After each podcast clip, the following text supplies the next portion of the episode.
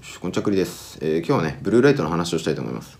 まあ、目の疲れとか、えー睡眠不足の原因がねデジタルデバイスから出るブルーライトだっていう話は聞いたことがあるはずです、まあ、これがね本当なのか嘘なのかっていう話をしていきたいと思います、まあ、結論から言うと嘘なんですけど、えーこれの理由について話していきたいと思います。まあ、実際スマートフォンなんかのデジタルデバイスっていうのは他の色よりも、えーブルーライトを多く発してます。ブルーライトっていうのは波長がすごい短いものなので、えー目のねデリケートな組織に損失を与える可能性がすごい高いわけです。ある研究によると高強度なねブルーライトで長期にさらされたマウスっていうのは、えー毛細細胞に損失が与えられたことっていうのを示してます。ただ実際の人を対象とした研究っていうのは、えー別の話が語られてるわけなんですよ。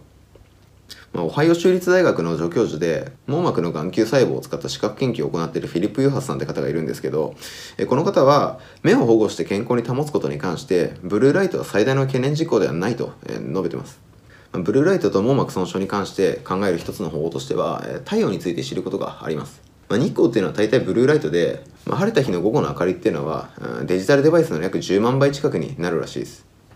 あの光の量がね。まあまあ、人を対象とした研究で日光にさらされることと視力低下につながる網膜疾患の発症の間に何か関係があることっていうのを明らかにしたものはほとんどないわけなんですよ。まあ、晴れた日の午後に外にいて、えー網膜に大きなダメージが与えられないのであれば比較する対象としてスマートフォン、えー出すのは間違いなんじゃないかと、えー言ってるわけです。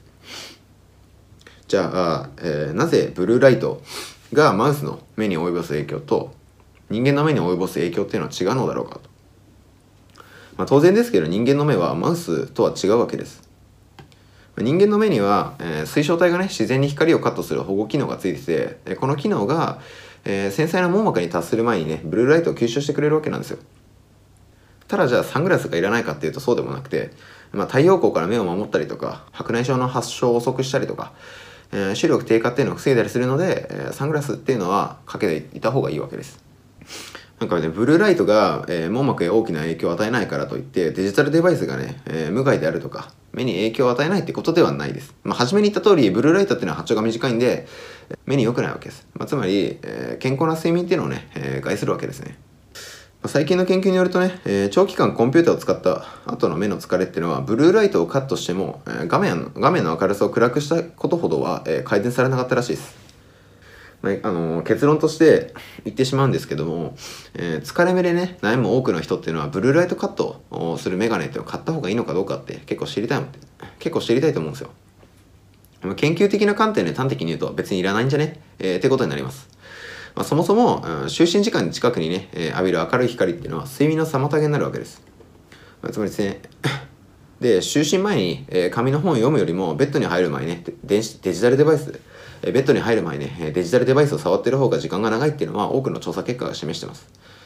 これはね眼球運動のね回復を、えー奪ったりとか、え集中力を低下させたりとか、え日中の脳の活動をね低下させたりするわけです。えまたね、えスマートフォンを目の近くでこう持ってるとさっき挙げた問題っていうのを悪化する可能性がさらに高くなります。で、えーブルーライトカットのメガネっていうのは、えースクリーンが発する光の大体25%ぐらいしか、えー遮断しないわけです、まあ、つまりこの程度だったら画面のね、えすごい近くで持ってるものを、え2.5センチ離すだけで同じような効果が得られるかもしれないよってことです。最近のメタ分析によると、えーブルーライトカットメガネっていうのは睡眠の質とか、えーコンピューター操作の快適性とか網膜のね、えー健康状態に大きな影響を及ぼさないと結論付けてるわけです。つまり快適な睡眠を得たいのであれば、寝る前にねデジタルデバイスの電源を切るとか通知をオフにするとか、えー機内モードにするというわけです。まあ iPhone とか Android とか最近のスマートフォンだと結構優れてて Do not disturb っていうあの DND ってやつですね。あのある時間からある時間までは通知しないみたいな機能が備わってるのでこれで設定するといいと思います。あとね眼性疲労に関してはちょっと目が悪い方だったら適切なね、えー、メガネかコンタクトレンズっていうのを処方するといいです。まあ、このね、えー適切な情報っていうのを提供できるのは眼科医、えーつまり、えー名医者さんだけなんでインターネット上のねオンラインメディアっていうのをね信じないでください、まあ、この YouTube もね別に信じなくてもいいんでちゃんと医者に相談してくださいねってことです。目のケアっていうのも必要でデジタルデバイス見てる時ってねまばたきの回数が毎回12回から6回減少するそうなんですよなんでこう涙が蒸発して炎症が起こりやすくなるわけですこのことからパソコンでね作業したい日っていうのは目が乾いて疲れたように感じるわけですまあ、ユハス教授は20対20対20のルールに従うことを推奨してて、これ20分ごとに20フィート、つまり6メートルですね。先にあるものを20秒見つめることっていうものです。これを推奨してます。これはあの目の疲れをね、近くにいるところから遠くを見ましょうっていうものですね。で長時間コンピューターを見る前には、えー、目を潤わせるこう目薬なんかをするとよくてこの方法っていうのは、えー、なんか実際の涙っていうのを補強して目のね表面を潤し続ける効果があるわけですまあ、伝えたいアドバイスとしては、えー、ブルーライトに関する古代広告を信じないってことと、まあ、必要ない製品だったらお金を出さなくていいんじゃないかってことです。まあ、ベッドルームでは、えー、デジタルデバイスに触れず、えー、なんか部屋を薄暗くして目を潤すっていう戦略っていうのはかなりいいわけです。そもそもお金かかんないですしね。まあ、睡眠に関してのおすすめの本っていうのを、えー、概要欄の方に載せておくので、えー、学んでみるといいと思います。これ後で別の動画で紹介すると思います。